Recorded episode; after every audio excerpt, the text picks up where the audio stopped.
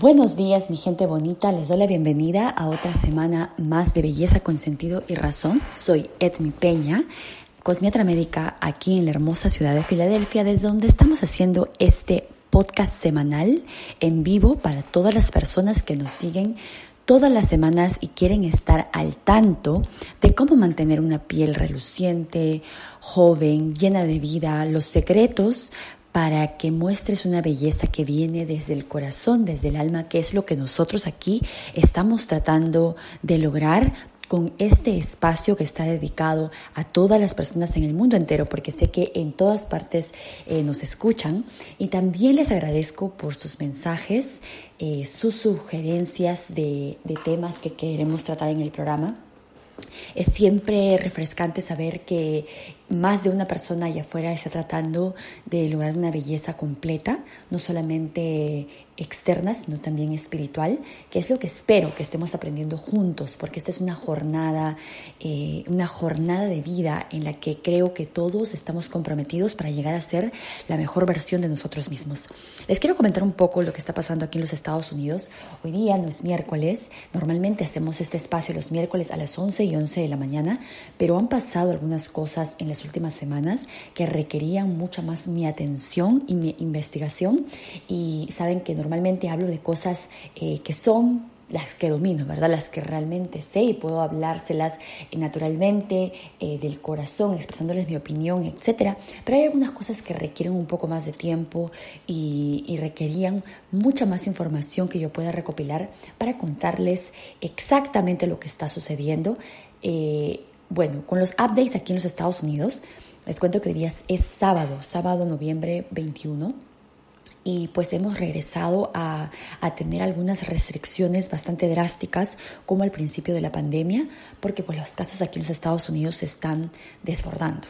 Realmente las cosas están saliendo fuera de control, no hay camas en los hospitales. Bueno, ustedes recuerdan lo que se ha pasado ya en el mes de abril, estamos casi regresando a lo mismo y es bastante lamentable, es bastante triste eh, el ver a los negocios que están teniendo que planear para un invierno que va a ser totalmente cruel con todos, porque así no seas tú, yo estoy completamente segura de esto, así no seas tú quien tiene que cerrar, eh, sufres por la comunidad, ¿verdad? Todas estas cosas los negocios, los pequeños negocios, los pequeños empresarios, son los que nos recuerdan todos los días cuando te levantas y vas a recibir el café en la esquina o cuando planeas esa cena de fin de semana.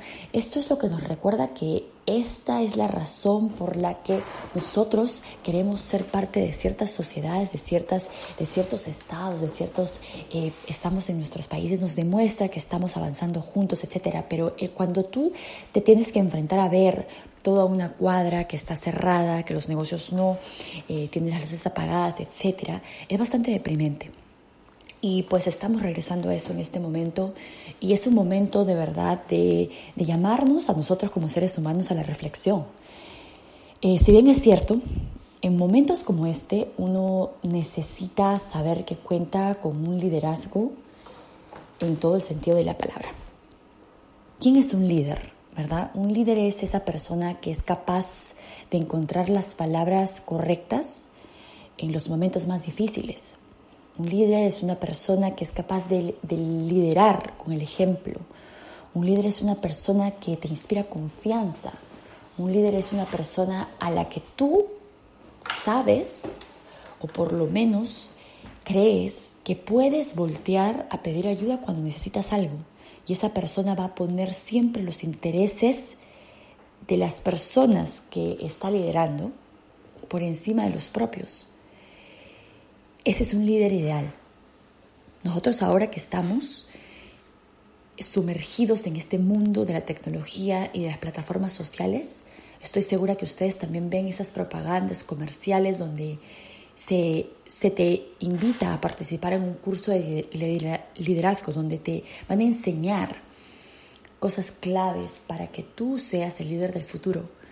Yo les cuento que hay muchas cosas que se pueden aprender, en la vida se puede aprender todo, eso es cierto.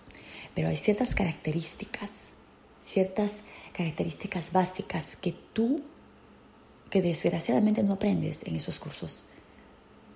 Con cierta bendición divina, tú naces con estas características y las desarrollas en tu transcurso de vida. Para la desfortuna de este país, nosotros hemos caído en las peores manos en una, en una situación como la que estamos pasando en este momento. El presidente de este país no se expresa de ninguna forma, en ningún momento, acerca de esta crisis de salud, de esta crisis económica.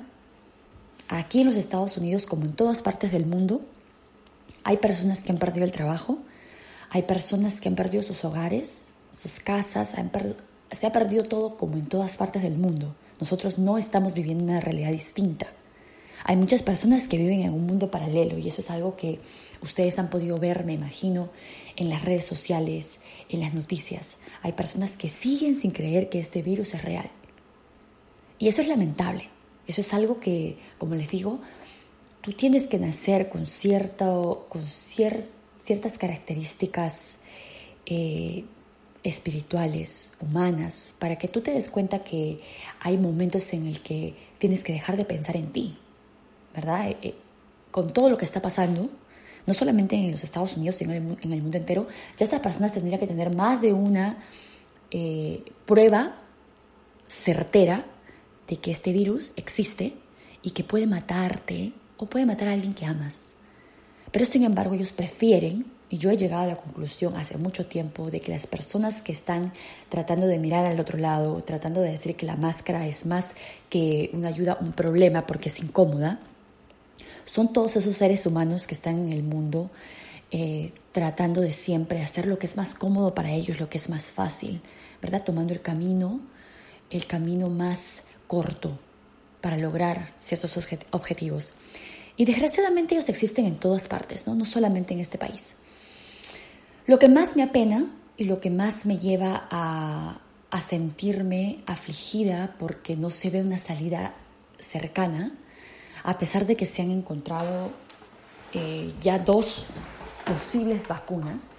Ustedes saben que no es simplemente encontrar una vacuna y, bueno, dársela a todo el mundo. No va a funcionar así. Se necesita un plan, un plan de ejecución de cómo se va a distribuir esta vacuna. Y para eso se necesita liderazgo. Y seguimos y regresamos a, la parte principal de este problema, que es que no tenemos un liderazgo. Estamos en un momento de transición de gobierno a gobierno y el gobierno actual, el de Donald Trump, se resiste a creer que las elecciones han acabado y que él ha perdido y que ahora es tiempo de colaborar con la nueva, con la nueva presidencia, con la información correcta, creándoles o brindándoles el, soporte que se necesita en este momento para poder crear este plan de contingencia, para que cuando el nuevo gobierno inicie su mandato, ya se tenga un plan y no sea este tiempo de transición un tiempo perdido. Pero no está sucediendo de esa forma. Al contrario, el gobierno de Donald Trump está poniendo todas las trabas posibles para que esto no sea posible, para que esto no sea efectivo. Y, y bueno, estamos en eso. Y todo eso me llama a pensar como ser humano, ¿verdad? Porque yo quiero decirles algo. La política es algo en lo que he ahondado en los últimos cuatro años porque nunca entendí cómo un país que se llama tan poderoso, que se llama, que se hace conocer por su inteligencia, por su desarrollo tecnológico, fueron capaces de escoger a un hombre como él. Necesitaba entender en qué habíamos fallado. Y por eso es que entré a ahondar en diferentes aspectos de la política en este país entré a decidir qué partido político podía eh, respaldar mis, mis creencias y, al que me podía afiliar. Y si bien es cierto, nunca, nunca he, optado por tener un lado, pero con el tiempo y con todas las cosas que están sucediendo, eh, me he dado cuenta que siempre tengo que ser yo, no puedo dejar de ser la Edmi que he sido por toda mi vida y no lo voy a empezar a hacer ahora porque estoy muy orgullosa de, creo, de, de, los momentos específicos en mi vida donde he tenido que tomar decisiones y estoy convencida de que no puedes tomar una decisión cuando estás en el medio. Tienes que escoger un lado. Y he escuchado historias, especialmente de muchos políticos en este país que nacieron en familias republicanas. Bueno, está muy muy relacionado el ser republicano con ser gente de dinero, ¿verdad? Gente con educación, etc. No quiere decir que todos los demócratas no lo sean, pero esa es la relación que le das, especialmente en este momento que ustedes se pueden imaginar los taxes que eh, Donald Trump, que representa al, al partido eh, republicano ha hecho para ellos. Entonces son gente que tiene de por sí un estatus, etcétera, ¿no? Entonces muchos políticos nacieron en familias republicanas y con, con eh, creencias y pensamientos republicanos. Con el tiempo he escuchado historias de muchos de ellos que han estudiado política internacional, que han asistido a marchas donde han escuchado a líderes demócratas expresando y, haciéndoles saber a estos jóvenes en ese momento, políticos republicanos, que, bueno, un demócrata realmente expresaba lo que ellos sentían y cómo ellos veían el futuro, no solamente de ellos individualmente, sino el demócrata siempre busca el bienestar común. Es ahí donde ellos cambiaron su forma de pensar y decidieron cambiarse de partido. Entonces, para mí, ahora como ser humano, no solamente residente, eh, ciudadana de este país, sino es del mundo, ¿verdad? Es que es momento de tomar y de escoger tu lado y de forjar tus cimientos ahí bien fuertes y luchar por eso, por lo que siempre, en lo que siempre has creído y por, la, por lo que tienes esperanza de que vaya a suceder para todos por igual. Entonces llegó el momento para mí de tomar un bando y eh, definitivamente, orgullosamente tomó el bando demócrata. Y bueno, en las últimas semanas hemos tratado, he tratado de, la forma que he podido expresarle, no solamente a las personas, amigos, familiares que me siguen en mis redes sociales, eh, pero también en el trabajo. Ustedes saben que yo hago tratamientos para la piel, hago eh, todo lo que está relacionado con belleza, ¿verdad? Y muchas veces me han dado consejos de que no mezcle una cosa con la otra, de que siempre me mantenga eh, en el medio, imparcial, porque es, obviamente tengo clientes de los dos bandos, de los dos partidos, del, etcétera, con diferentes pensamientos, diferentes ideales, pero nunca estuve de acuerdo realmente con eso, pero intenté por algún momento, quizás concentrarme en lo que sé hacer mejor, que es tratamientos para la belleza, pero llega un momento, como les digo, que hay que, hay que darle con todo a lo y que siempre eh, pelear y luchar por tus ideales y por las cosas por las que estás convencida que tienes que luchar. Y pues en las últimas semanas fueron las elecciones y traté de mi forma, con mis eh, herramientas, las que utilizo día a día, mandar el mensaje a todas esas personas que no solamente confían en mí cuando tengo que cambiarles el look o hacerlas sentir más bellas realmente, sino es que confían en mí, en mi criterio. Y concordamos en muchas cosas, porque obviamente yo comparto mis opiniones y mis clientes comparten sus opiniones conmigo. Así que era momento de unificarnos y lograr que podamos eh, tener un futuro poco más claro. Creo que era tiempo de terminar con la presidencia de Donald Trump y gracias a Dios lo hemos logrado. Digo lo hemos porque también ha sido mi lucha.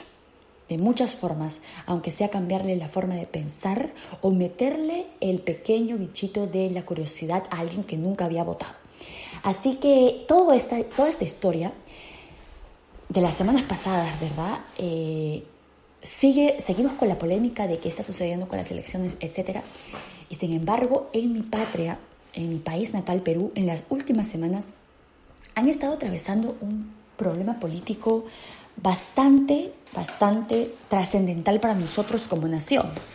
Y les digo esto porque ha sido bastante, eh, bueno, muchos momentos, en muchos momentos en las semanas pasadas se ha sentido diferentes emociones. El país, Perú, mi país, eh, tiene tanta relación con lo que está sucediendo en este país, en los Estados Unidos en este momento, porque me recuerda a que es un momento de concentrarnos en algo distinto al virus, ¿verdad? Eh, Perú ha estado pasando por un problema político ya hace bastantes años, pero en los últimos dos años, uno de nuestros presidentes, Pedro Pablo Kuczynski, decide eh, renunciar a su cargo porque ha sido involucrado en muchos eh, problemas con, ustedes saben, la corrupción es algo, es algo que se ve, yo creo que a nivel mundial. No quiero que crean que es normal, pero sí Perú ha estado atravesando por problemas de corrupción en el poder en los últimos 20 años. Eh, de una u otra forma hemos tratado de escoger líderes en ciertos momentos que nos hagan creer que hay esperanza de cambio, pero bueno, al momento de que Pedro Pablo Kuczynski decide dejar el poder, eh, su vicepresidente Martín Vizcarra tiene que asumir la presidencia y en ese momento, ¿qué es lo que sucede?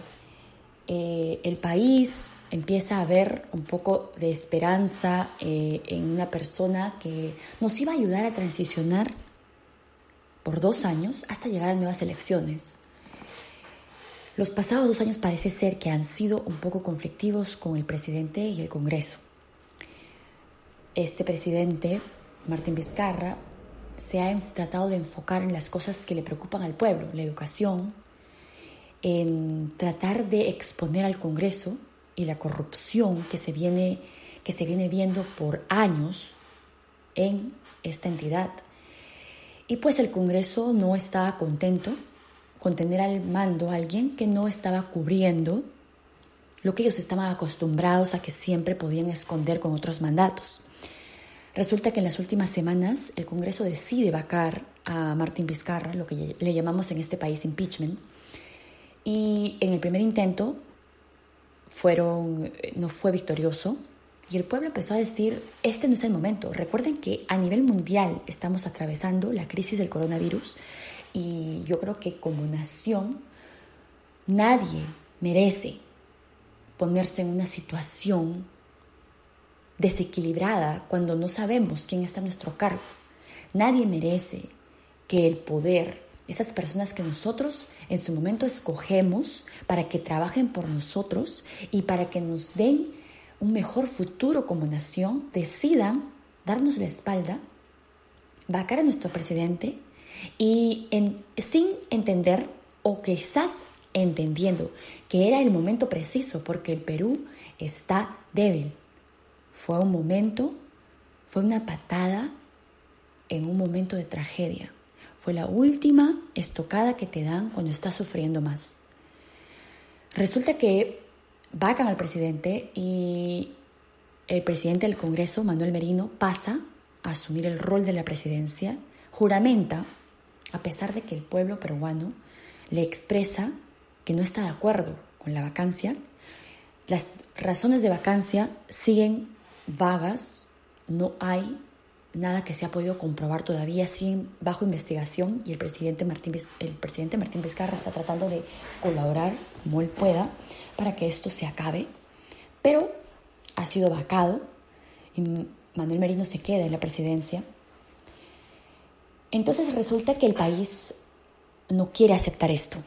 El país decide que no es el momento, el país decide que es el momento de salir a las calles y hacerle expresar al Congreso que ellos no van a poder desequilibrarnos en un momento de tragedia, al contrario, nos van a tener que responder por este acto tan irresponsable.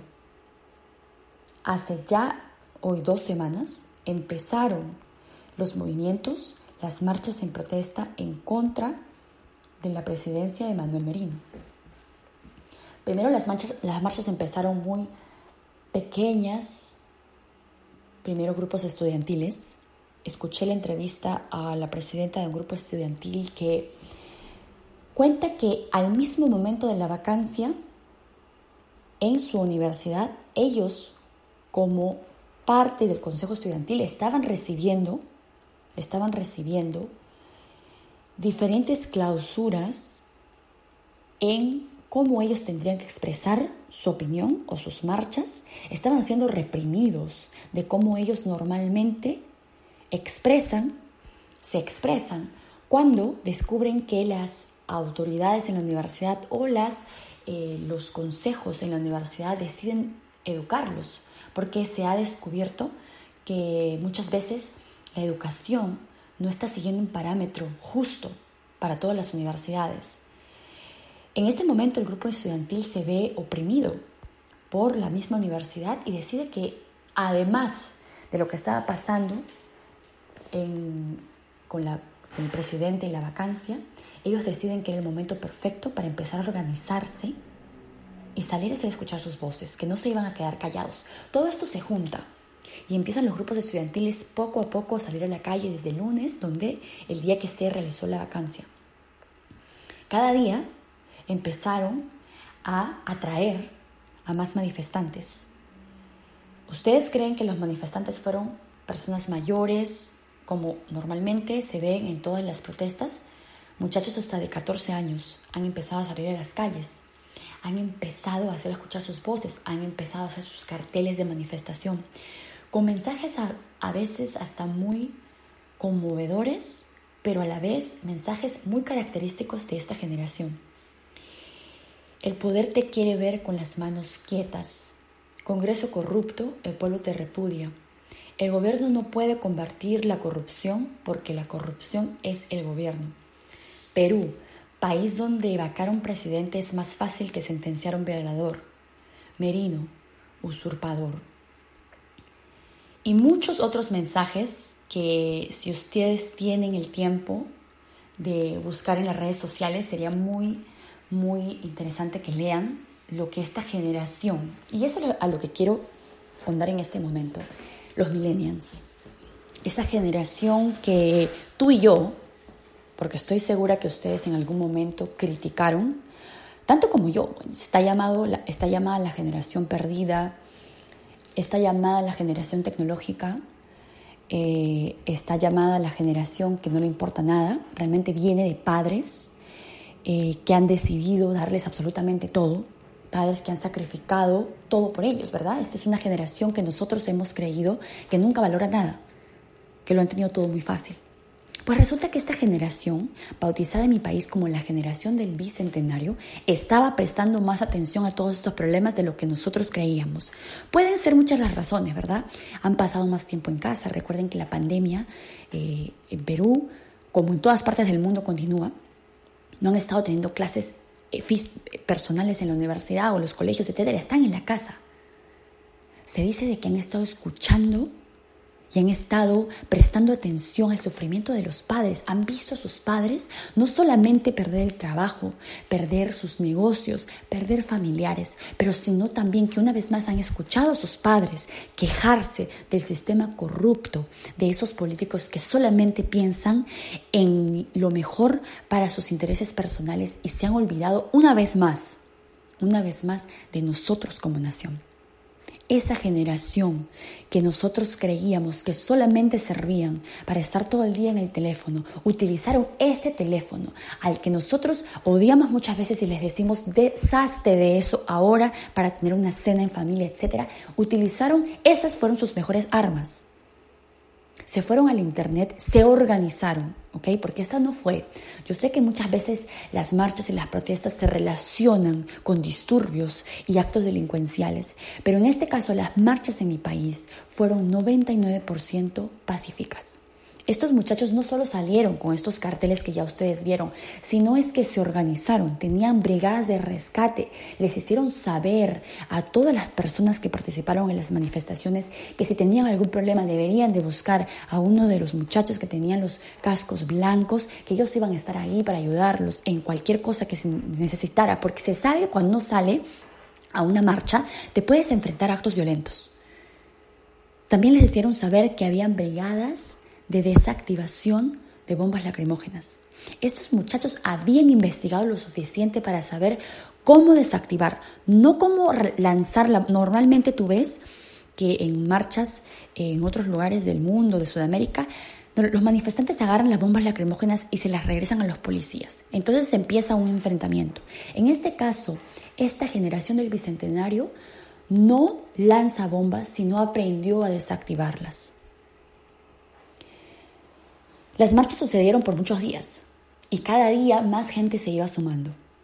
Se utilizaron las redes sociales como el aliado perfecto para seguir convocando en todas partes a nivel nacional para que expresaran juntos toda esta furia que se sintió por un acto irresponsable del Congreso. El viernes 13 de noviembre, las marchas empezaron a crecer más y más todos los días. El viernes 13 de noviembre se convoca una marcha nacional para el día siguiente, sábado 14 de noviembre. Todas las redes sociales te estaban invitando a que salgas a marchar como puedas y si es que no podías salir, hagas la marcha desde tu casa, porque se puede utilizar todas tus plataformas sociales para hacerle saber a alguien más tu desapruebo de la vacancia. Estos muchachos utilizaron todos sus recursos, todo lo que pudieron, no solamente carteles, organizaciones, eh, llamados, las personas, nuestros nuevos talentos nacionales empezaron a apoyar a estas marchas en sus cuentas de TikTok, en sus cuentas de Instagram, de Facebook. Llamaron a que todos seamos partícipes de esta marcha el sábado 14 de noviembre. Muchos de ellos participaron en la marcha.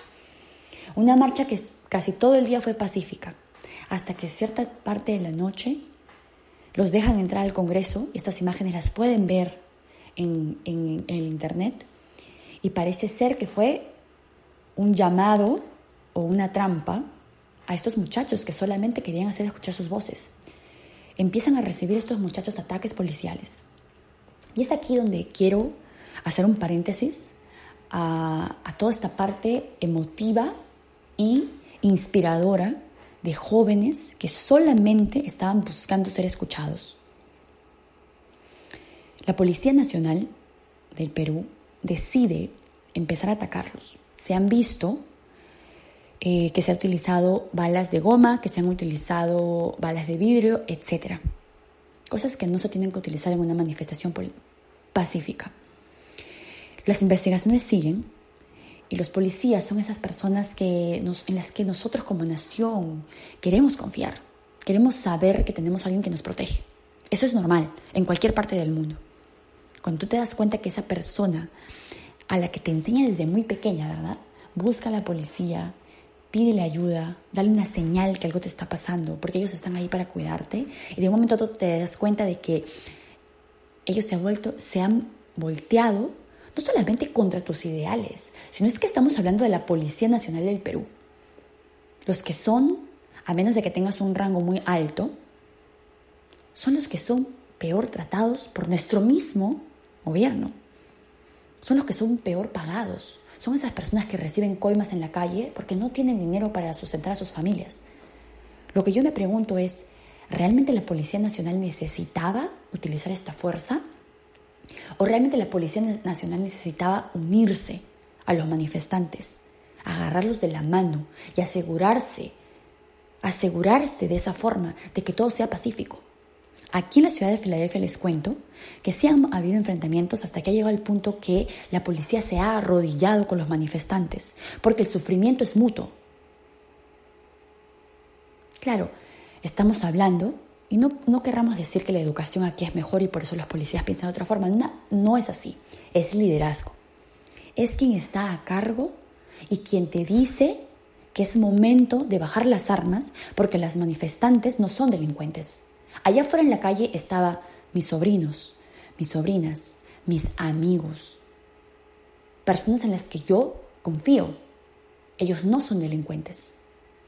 Y estoy completamente segura que todos ustedes que están escuchando el podcast el día de hoy, que han seguido las noticias de Perú, se dan cuenta por los videos que hasta ahora la policía sigue teniendo dificultades de probar que hubieron provocaciones por parte de los estudiantes, de los padres de familia, de los hijos, de los nietos que estaban en las calles reclamando por sus derechos. La policía se equivocó. Se vieron en las noticias que el presidente en ese momento, Manuel Merino, y el presidente de eh, la Cámara de Ministros, Antero Flores Arauz, van a felicitar a la policía por haber reaccionado en contra de los manifestantes. Claro que todo esto eh, enfureció, enfureció a la nación aún más, porque vamos de nuevo a lo mismo, a la pobreza en liderazgo, a la falta de tino, a la falta de humanidad porque era el momento de unirnos como nación y de hacer un cambio juntos. Se pudo haber hecho de cualquier otra forma. Continuamos con la protesta. El sábado 14 de noviembre, los muchachos salen a las calles con esos carteles que yo veía en la televisión porque traté de seguir esto al máximo. Es la primera vez que sucede algo así en la historia de mi país. Es la marcha más grande en la historia del Perú. Es la marcha que ha logrado más en la historia de Sudamérica en tan poco tiempo. El sábado venían todos los muchachos de todas partes, todas las casas. Ustedes saben que en diferentes eh, lugares de Perú hay diferentes barrios, diferentes estatus sociales, etc. No hubo diferencia. Todos estaban en las calles haciéndole expresar al gobierno que basta ya, basta de burlarse de nosotros, basta de darnos la patada en el momento en el que estamos más débiles, basta de solamente buscar lo que les conviene a ustedes políticamente y económicamente y olvidarse de nosotros, un país que es tan rico, que es tan rico, pero está mandado por una constitución que está diseñada solamente para hacer rico a las personas que están en el poder. El Perú se levantó completo en todas partes de la nación. El sábado en la noche llegaron al Congreso, fueron atacados los muchachos y en siguientes horas de la noche se anuncia de que habían dos jóvenes que habían terminado en el hospital y se anuncia la muerte de estos jóvenes, dos tragedias. Jordan Indy Sotelo Camargo de 24 años y Jack Bryan Pintado Sánchez de 22 años. Pudo haber sido tu hermano, pudo haber sido mi sobrino, pudo haber sido tu hijo, pudo haber sido un miembro de la Policía Nacional de nuestro país. El Perú entero estaba en un momento de desolación. Las lágrimas caían en todos los hogares que estaban siguiendo de cerca lo que estaba pasando en las calles. Yo estaba en la casa mirando mi teléfono, eran casi las 3, 4 de la mañana, tratando de continuar con lo que había pasado el sábado y de entender lo que estaba pasando realmente, porque tú sabes que si bien es cierto las redes sociales ayudaron mucho, no era lo mismo que ver un canal en, vivo. Y saben qué, les quiero compartir este, esta parte del sentimiento. Eh, fue de no solamente, obviamente, eh, momentos conmovedores, y de, aflijamiento.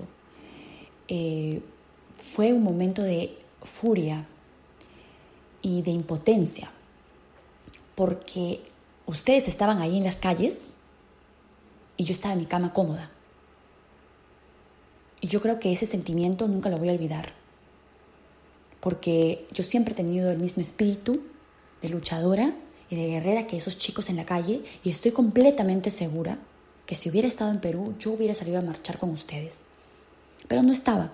Entonces a ustedes les tocó ser los protagonistas del cambio de historia que se realizó las pasadas, los pasados días en nuestro país. El país entero se levantó. La forma de protestar fue con las ollas. Sacaron sus ollas por las ventanas y empezaron a hacer ruido para hacerle saber al gobierno que se sabía que se habían muerto dos jóvenes y que se tenía que ir. Basta ya. En la mañana del domingo, más o menos al mediodía, el presidente de transición por cuatro días, creo, Manuel Merino, se va. No voy a decir renunciar porque se salió del cargo porque los acontecimientos del fin de semana lo empujaron a que se vaya, lo destituyeron de su cargo. Los venezolanos dicen que ellos han marchado por las calles por 20 años y no han podido lograr que el gobierno se vaya. Pero también dicen que la gran diferencia es que muchas de esas marchas nunca, nunca terminaban, eh, nunca eran pacíficas. Siempre terminaban en saqueos, en atentados contra las mismas comunidades, ¿verdad? Los hogares, etc. Pero que están admirados que los peruanos se organizaron tan bien y salieron a las calles a hacer una marcha 99% pacífica, que no hubieron este tipo de ataques por parte de los manifestantes y que todo lo demás que ustedes van a poder ver en las redes sociales va a quedar marcado en la historia de nuestro país.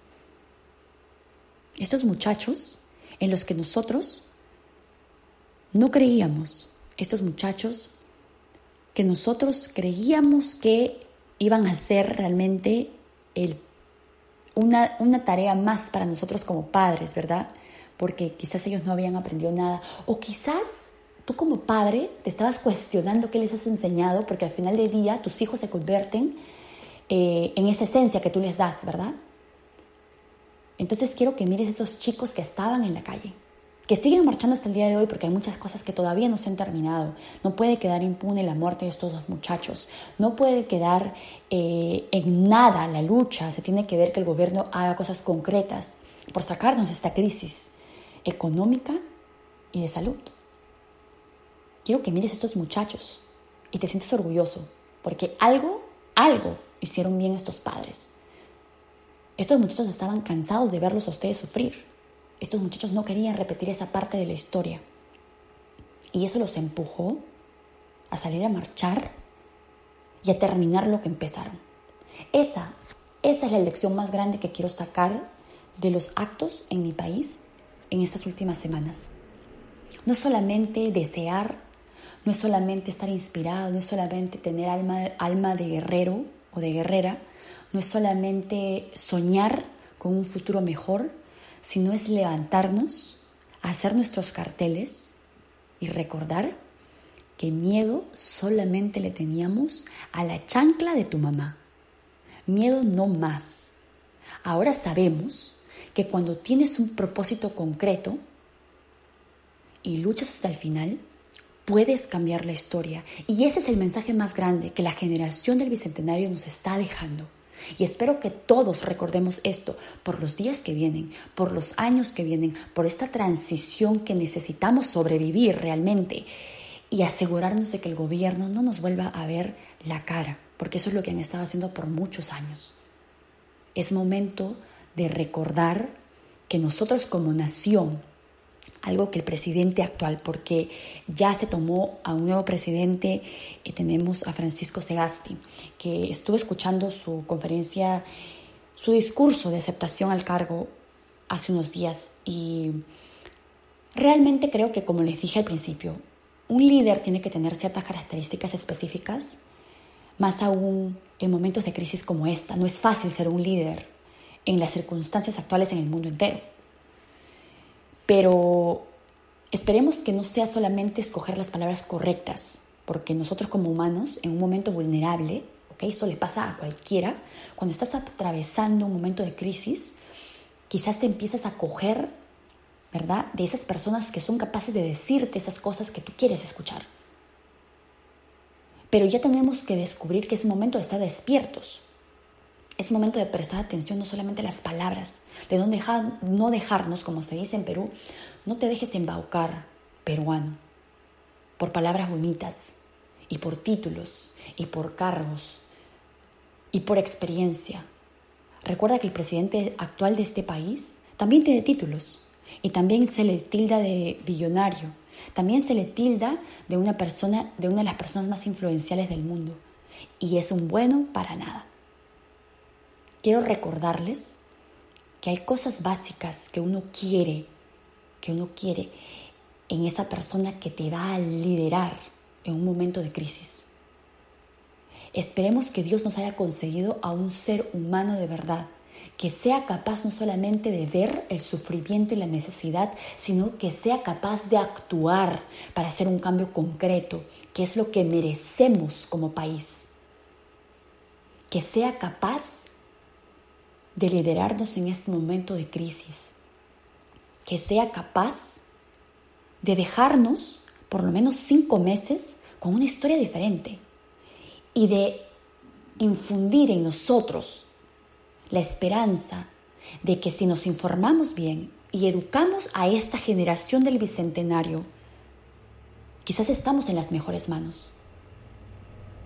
Ahora la generación del Bicentenario les desea a ustedes que encuentren el liderazgo correcto para que canalicen esa furia y esas ganas de hacer las cosas. Entre los 14 y los 30 años yo tenía ganas de conquistar el mundo. Y espero que ustedes encuentren a esas imágenes, a esos líderes que ustedes puedan seguir, a esos modelos, para que ustedes se conviertan realmente en lo que creo que tienen en lo que ya yo creo que ustedes tienen esas características que se busca, que se busca en un líder del futuro. Necesitamos gente como ustedes, no solamente en las calles, con pancartas, con chicharras, con fuegos artificiales, diciéndose uno a uno diciéndose uno a uno cálmense, tranquilos, eh, no se cojan el rostro, cuidándose entre ustedes. Necesitamos gente como ustedes en esos cargos políticos, en esos cargos altos, donde se tienen que necesitamos gente como ustedes en esos cargos políticos altos, en esos cargos, en esos donde necesitamos sentados en el Congreso, cambiando esas leyes que solamente benefician a cierta parte de la población. Necesitamos gente como ustedes, con esos ideales de cambiar, de cuidar la tierra, de reciclar, de cuidar a los animales. Ese, esa es la esperanza que nos da la generación del Bicentenario. Esa es la enseñanza que nos deja la generación peruana del Bicentenario. Ayudemos a que estos chicos sean liderados por modelos que los ayuden a concretar todas estas ilusiones, porque al final del día el trabajo de la generación futura te va a beneficiar a ti, a tus hijos, a nuestros nietos y a nuestro país. Es tiempo de ver a nuestra nación, a nuestro Perú. Es tiempo de verlo surgir, crecer. Tenemos todo lo necesario y ahora tenemos guerreros, guerreros que nos han demostrado que ellos van a luchar, que ellos no se van a quedar callados y que nos han dado la esperanza de que si ellos son nuestro futuro, estamos en las mejores manos. Les deseo un fin de semana increíble. Traten de tener mucha tranquilidad, mucha fe. Es momento de que la nación, no solamente Perú, en general todos, nos unamos en oración, en fe, eh, que no perdamos esa magia que nos caracteriza como humanos, que no perdamos ese ojo de sensibilidad al mirar el sufrimiento de, algo, de alguien más y que sobre todas las cosas Recordemos que todos podemos ser parte del cambio. Con cada cosita pequeña que cada día hagas para cambiar tu día o para cambiarle el día a alguien más. Con cada cosa que tú emprendas todos los días para querer ser la mejor versión de, tu, de ti mismo, estás contribuyendo con eso a la mejoría no solo de tu país, sino del mundo entero. Y necesitamos gente como tú. Recuerda que la esperanza es lo último que tenemos que perder. Recuerda que es momento de quedarnos en la casa, ayudar a nuestra familia, darles una palabra de aliento. Acércate a esos amigos que no ves por el teléfono, recuérdales que sigues ahí y recuerda que estamos en este mundo con una misión más grande de no solamente lograr nuestros objetivos, sino también de ayudar a alguien más a que logre el de ellos. Soy Edmi Peña, gracias por escucharme. Esto es Belleza con sentido y razón. Nos encontramos la siguiente semana.